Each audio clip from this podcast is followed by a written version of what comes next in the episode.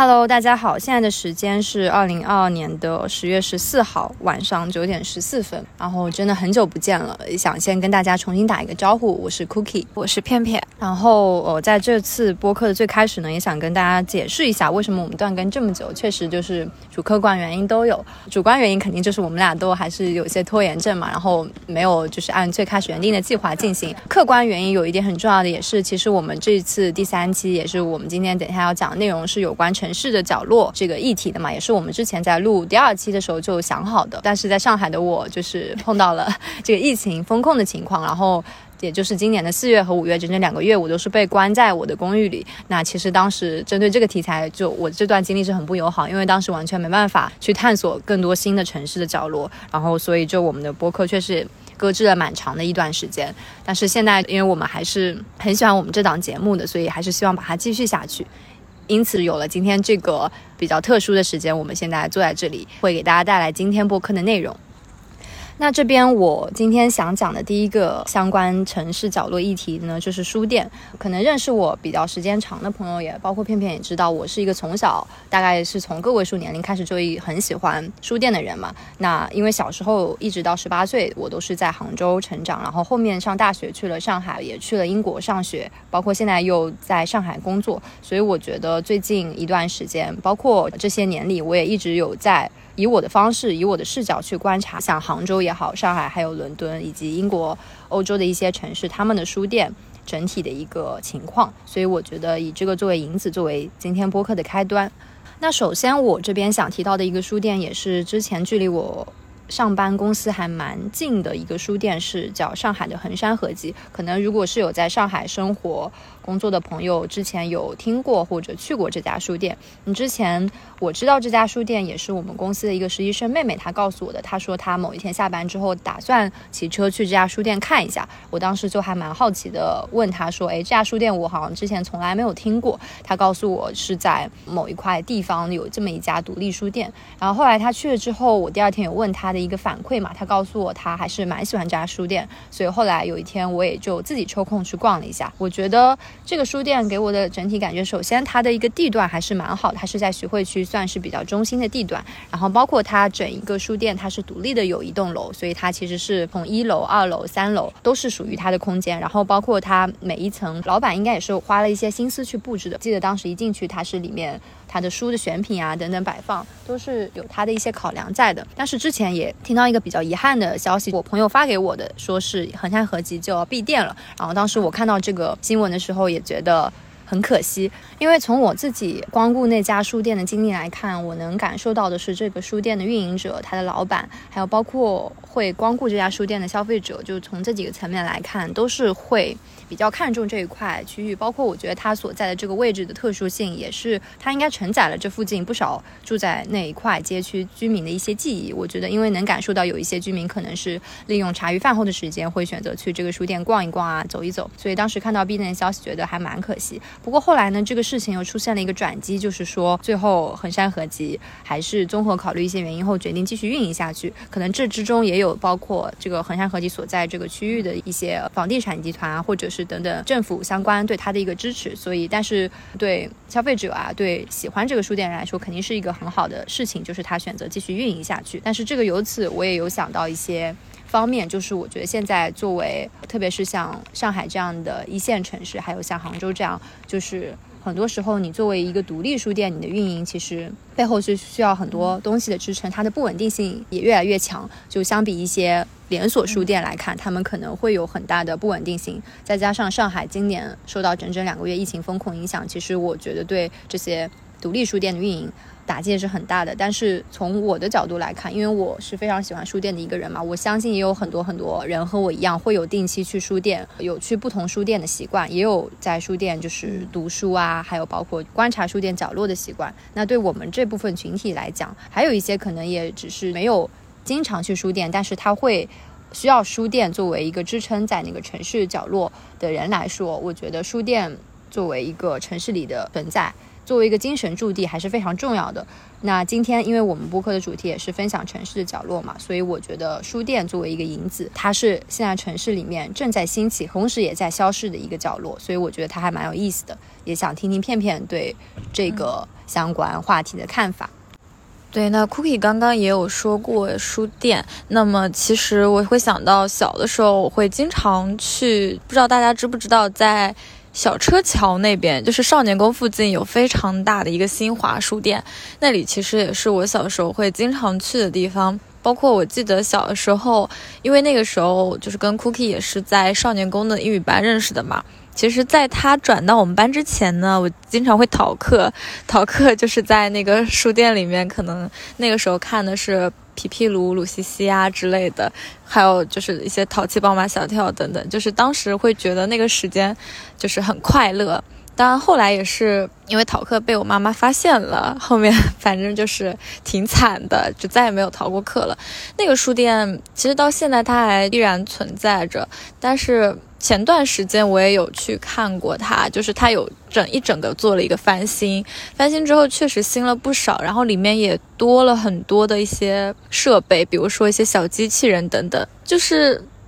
虽然它变得很新，但是我没有像小时候那样那么喜欢它了，因为我觉得那个机器人好吵，它会一直在问你你想去哪里，我带你去这样子。其实我觉得安静对于书店来说应该也是很重要的一个事情。我最近其实也有发现，杭州的剧场啊、美术馆等艺术场所其实是有在慢慢增加的，然后去这些地方的人数也有在增加。但是现在人们就是来这种艺术场所的人越来越多之后，我是觉得人。我们对于精神层面的追求，其实是在逐步的递增的。包括其实现在杭州还有上海很多地方，特别是老城区、老街区，有很多很有趣的店铺都在慢慢的开起来了。像去年我跟 Cookie 有很长一段时间，就是经常去很多店铺去探店啊，就包括石鼓桥路那边有豆皮起司啊，还有一些很有意思的店。而且市集现在也很多，就可能现在在这个大环境、这个疫情的原因吧，就人们更注重面对面的一个交流。因为在市集上，摊主跟顾客其实是可以面对面的交流跟沟通的嘛，大家也会觉得更加自然和舒服。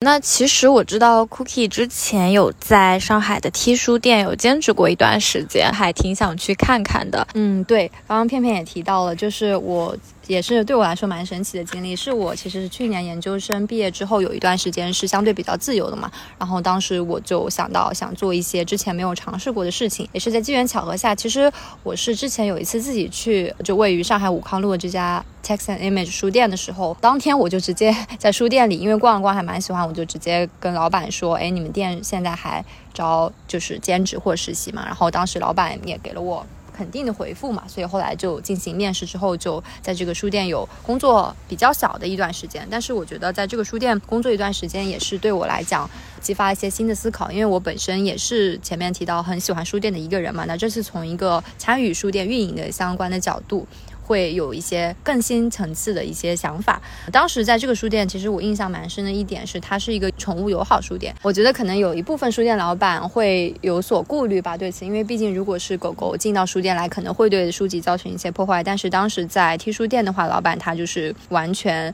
对宠物进店这一块是 OK 的。然后当时我在店里上班的时候，有一天就有一只非常非常可爱，然后我印象很深的柯基，它主人就牵着它进来了嘛。然后当时狗狗进来之后，我也是跟跟它就是打了招呼，然后狗狗其实有时候对人类世界里的很多场所，包括书店在内，它也是会充满好奇嘛。所以我觉得那个场景下，其实这个也可以联立到我和片片第一期。播客当时有聊到动物和人共存的这一个话题嘛？我觉得其实从书店的角度来看，它如果作为一家宠物友好书店，还是一个蛮新颖也蛮有意思的尝试。然后包括当时其实 T 书店它主要的定位是一个以艺术类书籍为主的书店嘛，所以它其实在市场上算是其中的一个细分方方向，不是算完全就是在各个类别书可能在里面都能买到。它更侧重的是像艺术类的书啊、人文类、社科类的书等等。当然也会有一些完全你意想不到的很有。意思的书在里面。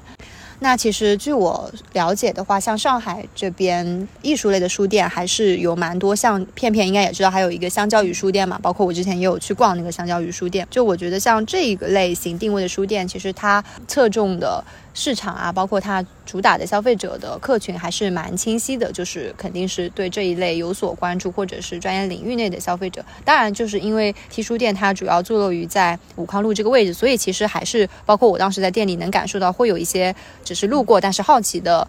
人他会觉得，哎，这里有一家书店，那还蛮有意思，想要进来逛一逛。我觉得其实书店在我眼里是真的一个蛮有生命力的场所吧。我觉得它坐虽然可能只是坐落在城市一个很小的角落里，像 T 书店，它其实总体如果从面积的维度来看，它还是比较小的一个书店。然后虽然在武康路这个人来人往非常繁华的一块街区的这个区域，但是其实因为我当时有工作日也有周末在书店待过，其实从工作日的状况来看，可能进店的。人也不算特别多，但是我觉得书店存在的本身，特别是对一个城市、对那个书店周围社群，还有对所有路过它并对它保持好奇的路人来讲，它就是一个非常有生命力的存在。它其实是可以起到一个和所有进店。的人一个对话的作用，我觉得就是当时在 T 书店的时候，我也会默默观察一些进店的客人嘛。然后当时我觉得他们在翻看书的时候，很多时候他们虽然是很安静、很沉默，可能整个书店也是非常安静，因为我们作为里面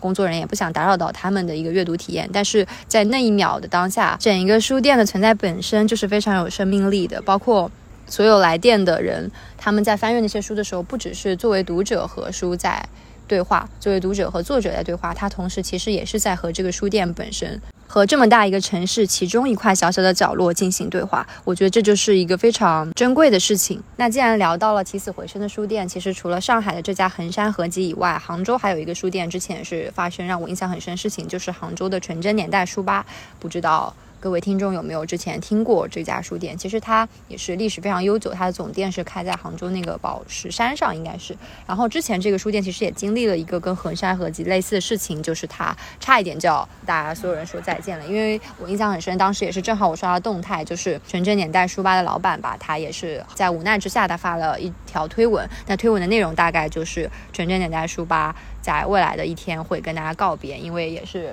出于种种运营啊等等相关的压力。那当时其实这个推文一发出来，就引起了社会层面非常大的一个反响。我记得当时就从他不管是传播数据也好，还是社会讨论度也好，包括当时老板也说他发出推文之后的那几天里，他的微信就被家暴了嘛。所以就是各方面的人都想联系他，然后都想要留住这个书店。其实这个事情还是挺当时让我受到。触动的，因为我觉得就是其实一个书店告别了，其实它背后代表的是很多人在那个书店留下的回忆，还有很多人在这个年代仍然坚持可能是纸质阅读这件事情这个习惯本身背后所涵盖的一些精神力量。所以当时最后得到比较好的结果，也是得到各方面一些支持之后，包括应该也是有纯真年代书吧老板自己的坚持，那最后杭州的这家纯真年代书吧也是得以留了下来。那其实从我的角度。我是会希望以后在城市里面，除了大型的连锁的书店以外，还是有一些很有自己特色的独立运营的书店。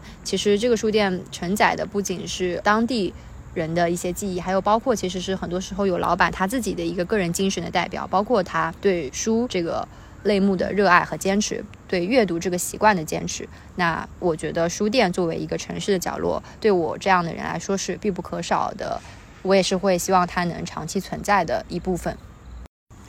对，那像 Cookie 说的，我觉得书店对于一个城市来说，其实也是非常重要的。我以前小的时候也有想过，如果以后老了能够开一家属于自己的书店，每天看一些喜欢的书，然后喝喝茶。想关门的时候就关门，想开门的时候就开门。虽然很任性，但是应该会非常的快乐。也是因为我们要录这一期城市的角落嘛，所以也观察了很多城市里面的一些现象，还有一些街头的一些景象。就平时之前我也会经常去看街头的人们在做些什么。像前段时间我有看一场话剧叫《狗的荒原》，然后它里面有一个观点，就是越容易给一些事物冠以人脸的。形象越容易觉得这个东西把它拟人化，就比如说你可能看到两根筷子，然后一个番茄，你会觉得就是放在一起会觉得像一张人脸，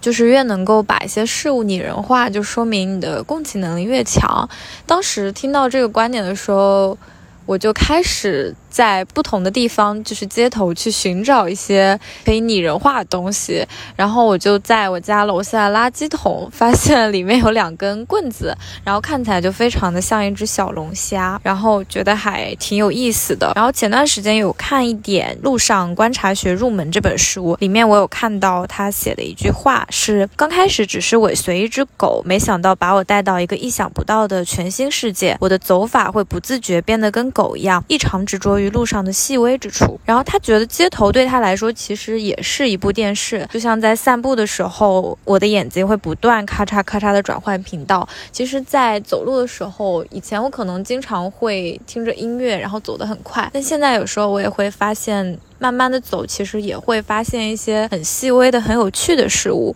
像之前我就有看到过一些很有趣的现象。之前在市集上的时候，看到过一个摊主妈妈和小朋友是面对面，然后手牵手围着转圈圈。那个时候正好是市集里，可能是别的摊上面正在播放一些音乐，然后这个妈妈和她的小朋友就随着那个音乐在那边跳舞。这个景象就是当时一下子触动到了，我觉得非常的温馨。之前还有看过在同一个地方不同的时间段，看到小朋友骑着很小很小的自行车慢慢的路过，然后过了没多久。又看到一个大人划着拉货的小推车，像滑滑板一样路过了同一个地方，就仿佛看到了这个小朋友突然间长大了。还有一个在城市中看到过的，其实可以算是比较吓人的一个事情，一个景象，就是当时我其实正在写密室的一个剧本，然后那个主题是以四个人在鬼节当天同时打麻将死于非命为题材的。然后就在那段时间呢，我路过的那个小区，每天晚上都会有老爷爷老奶奶在黄黄的路灯还有黄黄的月光下面打麻将和打牌。而且那段时间其实离鬼节还挺近的，但是每天到了白天的时候，那个小区老爷爷老奶奶又突然。变得非常的可爱，他们会在太阳底下晒太阳，然后他们还非常的喜欢在那个小区里面喂一些流浪猫。有一个老爷还买了一张小板凳，是那种藤编织的，一张大的，一张小的，他自己坐在那个大的那个小板凳上。他养了一只非常胖的黑白相间的猫，那只小猫就坐在那个板凳上面，就跟他一起晒太阳。这个场面让我觉得非常的温馨和愉快，就想着如果我能成为那只猫该多好。哎。我觉得刚刚片片描述的几个场景都非常有画面感，然后正好因为片片也提到了散步这件事情嘛，然后其实前段时间我刚刚发了一个朋友圈，包括当时我在朋友圈里也有提到我自己写的一句话，就这句话是这样说的。散步的时候可以什么都不想，因此是很宝贵的时间。散步的时候什么都可以想，因此是很自由的时间。我记得我当时在备忘录最开始写下这句话的时候，也是我在某一天散步之后有的一个感想。就其实我这个人也是非常喜欢散步的一个人。正好前面片片提到在城市里散步，包括在散步的过程中发现一些新景象的一个体会和感受嘛。我觉得对我来说，对一座城市，包括这个城市里的人啊、景物、不同地点的观察，很多时候也是诞生在一次又一次的。散步之中，所以散步真的是一件很有意思，也是很喜欢的事情。包括片片前面还有提到，就是他观察到城市里面一些和小朋友相关有趣的景象，就让我想到我之前。印象非常深刻的一个画面，这个画面呢发生在二零二零年的秋天，当时我是在伦敦读研究生嘛，然后当时在学校附近是自然科学博物馆的门口，我印象非常深的是有一个像变戏法一样的男生，他当时是在吹泡泡，然后他那个泡泡是那种漫天飞舞，非常大，很有意思的，像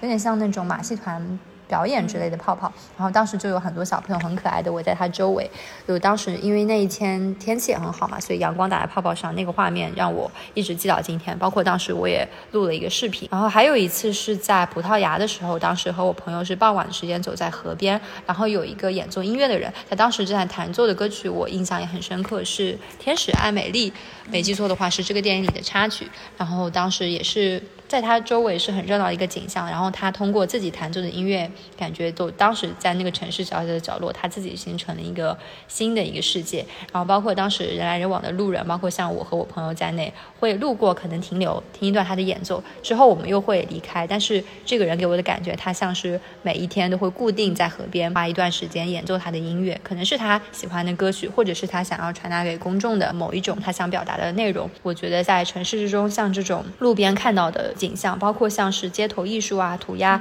以及就之前包括我在英国也经常看到各种不同形式的街头艺人的表演，不管是演奏乐器，还是他单纯的自己。弹唱或者是某种形式都是非常有意思的体验，对这个城市来说也是更能体现它多样化的一个表现。对，不知道你有没有看到，就是我前段时间去余德耀美术馆，然后在门口看到一个画着小人的一个电箱，就是还挺可爱的。我不知道是出于什么原因让它保留在了那边，但是本来是。比较热的一个天气嘛，我瞬间觉得就是还心情还挺愉悦的，挺舒适的。然后说到城市，我会想到最近了解的一个艺术家叫坂口公平，就是他在早稻田大学学习建筑的时候，其实是在。报道上读到过，日本有六百万的空闲房屋，他就开始质疑为什么我们已经有那么多的空闲房屋了，还要去制造那么多新的建筑？就是这些建筑存在的意义是什么呢？是否有什么方法可以不用建造房子就能成为建筑师呢？然后他就开启了他的零日元计划，他从东京城中收集了一些回收的材料来搭建一些房子，让人们能够住到里面去。现在确实。像香港啊，还有一些上海等等。很多的城市其实有非常多的建筑物，而且那个楼造的很高很高，真的需要有这么多的房子去让我们去使用吗？包括板孔公平也有说过，通过利用和回收丢弃在街上的垃圾，这些房子预算很低。从这个意义上来说，这些房子是出于人类的足智多谋而建造的，而不是购买力。他说他以前很讨厌日落，但是当他从菜园回来的路上。它看起来很美，嗯，也是因为片片，我今天第一次认识了板口公平这位艺术家。听到片片刚才的这个讲述，我觉得我对这个艺术家也产生了兴趣。之后应该会单独花时间再搜一搜，多去了解一下这位艺术家。然后刚刚片片讲的，让我想到上海还有一个大家可能很多人都有去过的书店，是叫多抓鱼书店嘛。然后这个书店它比较特色的一点是，它主打的就是它里面会有很多回收的二手书，包括在上海这边，它除了回收的二手书以外，它还有一部分是。像有回收的衣物啊等等，我觉得其实这个尝试是蛮好的一个平衡，在商业化内容和可持续相关的层面去找到一个平衡。那其实像可持续相关的议题也是近年来非常。热门的一个议题，就包括我记得我本科当时毕业论文所选择的也是联合国目标中的可持续消费、可持续生产相关。那像多抓鱼，它本身作为一个书店，但是它在可持续这方面做出的努力以及它的侧重点，我觉得还是为可能是书店也好，或者是国内的一些。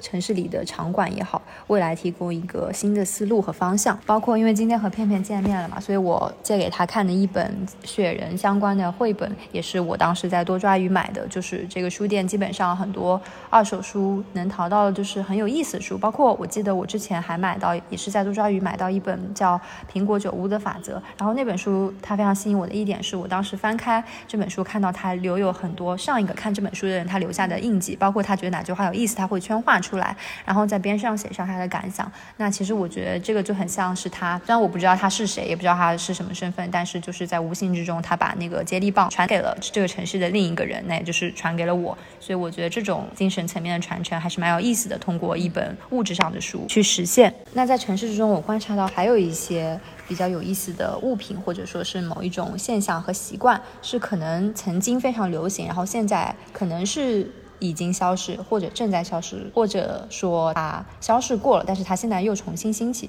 比方说，在上海街头，其实因为我平时主要会是在徐汇区这边多一点嘛，然后徐汇区这边有还蛮多比较老的街道，然后在这些街道上，很多时候我能看到就是一些人的家门口有牛奶盒嘛，然后我就会想到，其实哎，我好像已经之前蛮多年没有留意过这个东西，然后因为就牛奶盒对我们这一代九零后来讲，可能很多时候已经是就是小时候那种非常记忆模糊里出现。的东西，包括还有就是上海街头有一些像是油桶啊，还有有一些私宅门口的一些信箱，我可能当时路过的时候，有时候会停下来看一看。但是我自己本身是还没有尝试过，就通过邮筒的方式去给别人寄信啊，或者寄明信片。但是我当时路过这些的时候，我又在想，是不是还是蛮有意思的一个尝试，可能以后也会试一下。然后包括还有可能很多人会觉得比较亲切的是城市里的黑料嘛，就其实因为我本科前两年也是在上海上的，我记得当时我们学校门口就是有时候晚上到点了就会有黑料的摊，然后呢很多人就会出去买，然后就特别香的再带回学校。那其实因为我上次正好也是收到一个推送，说应该是上海这边就是像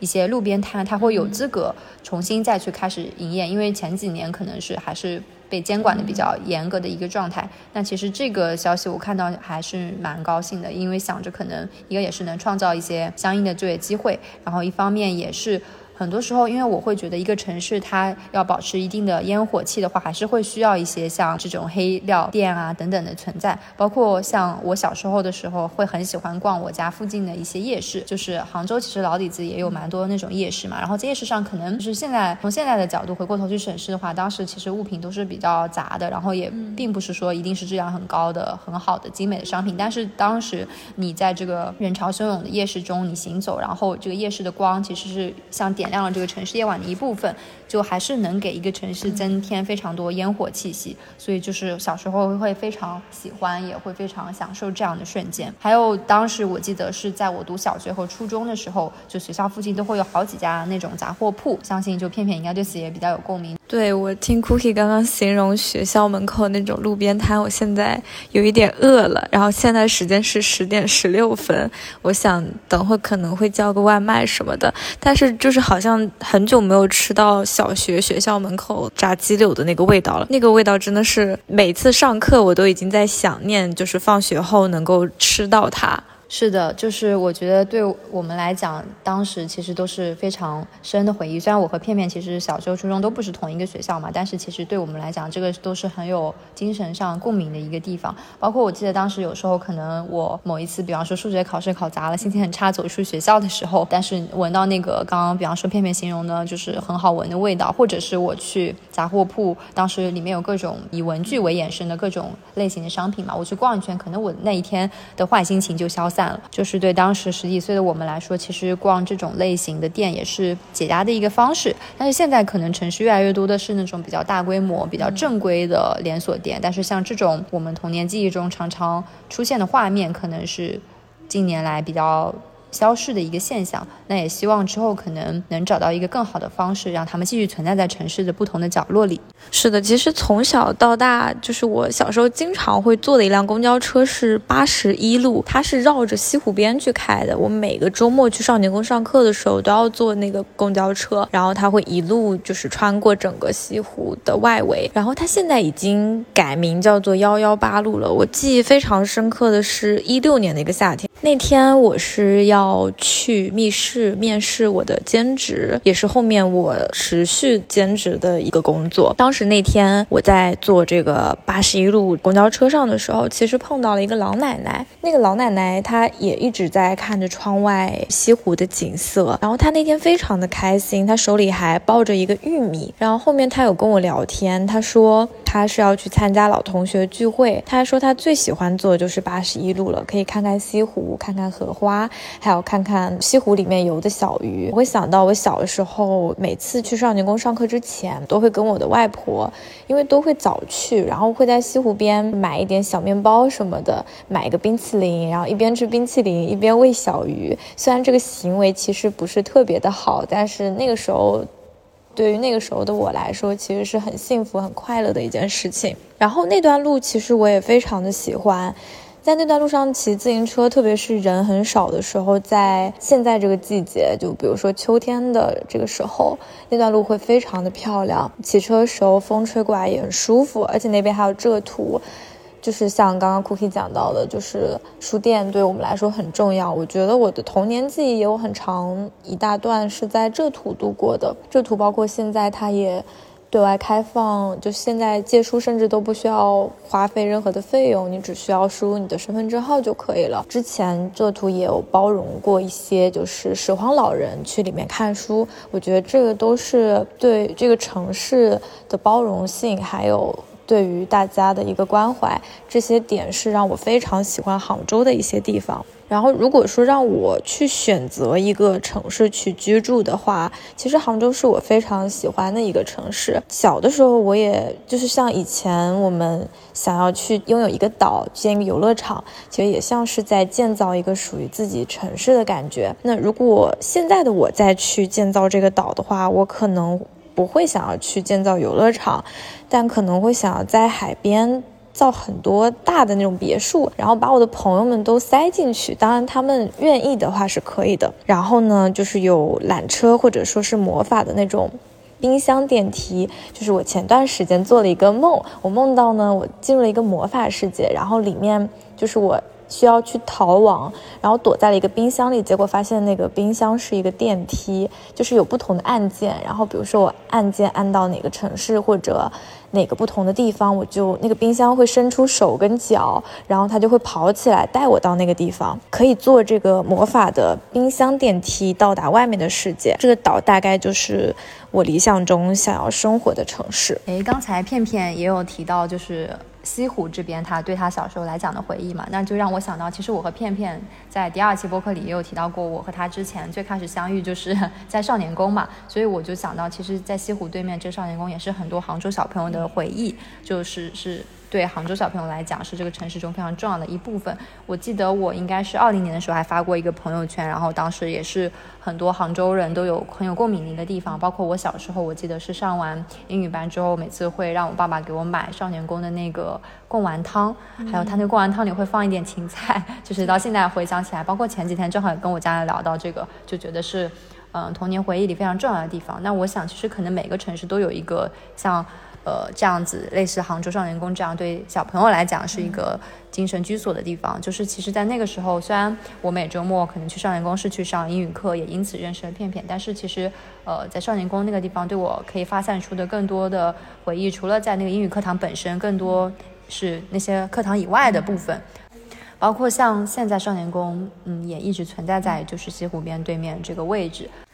对的，其实我前段时间就大概两三个月前吧，又去了一次少年宫，就发现好像就是去年从上海回到杭州之后，我就经常去少年宫，就短短的这么一年左右的时间，我已经去了大概三四次少年宫了，感觉有一种回到童年的感觉吧，特别是当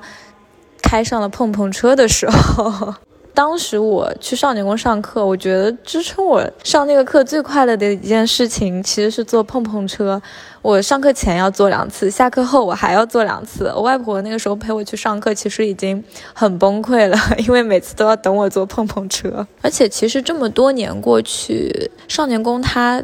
价格其实一直都没有改变。然后就是现在还是，比如说坐一次碰碰车是大概四五块钱的样子，你比如说花一百块钱就可以在那边快乐的玩耍一整天，我觉得这个真的非常的亲民。那今天我跟 Cookie 也聊了这么多了，就是也推荐大家在路上散步的时候，或者说上班下班的路上，可以看看周围的事物，说不定会有一些新的发现。可以看看路过的小狗或者小猫。对，还有一件很有意思的事情，就是我跟 Cookie 刚刚一开始是在室外录的这个内容，然后在室外的时候有一只白色的小猫，它脑袋上有一点点黑色，来回路过了好多次。然后也可以看看身边的树木还有花草。其实我最近有发现，可以通过看到这些树木颜色的变化，能够感受到四季的变化。今年夏天的时候，其实天空非常的美，我也经常能够在朋友圈刷到大家发的各种各样的云，有紫色的、蓝色的、粉色的等等各种颜色，都非常的好看。刚刚片片也有提到，大家之后可以在城市里多观察各种角落，包括也可以多看植物嘛，就让我想到，我其实前段时间正好。刚加了一个豆瓣小组，它的组的名字就叫“抬头看树”。其实，因为我也非常喜欢观察城市里的植物嘛，所以就之后的时间，我也会可能常常就是利用一些散步的时间抬头看树。希望大家可能之后也可以尝试一下这个习惯，可能会有一些意想不到的收获。就像今天，因为我们也聊到了这些我们所观察到的一些城市的角落，其实大家如果之后有机会，也可以就是发现。你们觉得有意思的城市角落，因为我觉得其实像不同每一个城市，它有自己的特色嘛，所以就是当走在路上的时候，可能哪怕是很小的一个瞬间，很小很细微的一个变化，也可以是值得之后我们再拿出来探讨的地方。那今天最后呢，我就用我前段时间看到的一句话作为结尾，就是波德莱尔他对现代都市的生活特点总结为以下几点：碎片化、感官刺激、物质性、丰富性、瞬间性和意识性。那我自己呢是非常喜欢这句话，所以也拿它来作为我们第三期播客的结尾。那我们在第四期播客中，我们会聊不同节日对当下年轻人的新意义，希望大家也可以期待一下我们的新一期播客。那今天就到这里啦，拜拜，大家再见。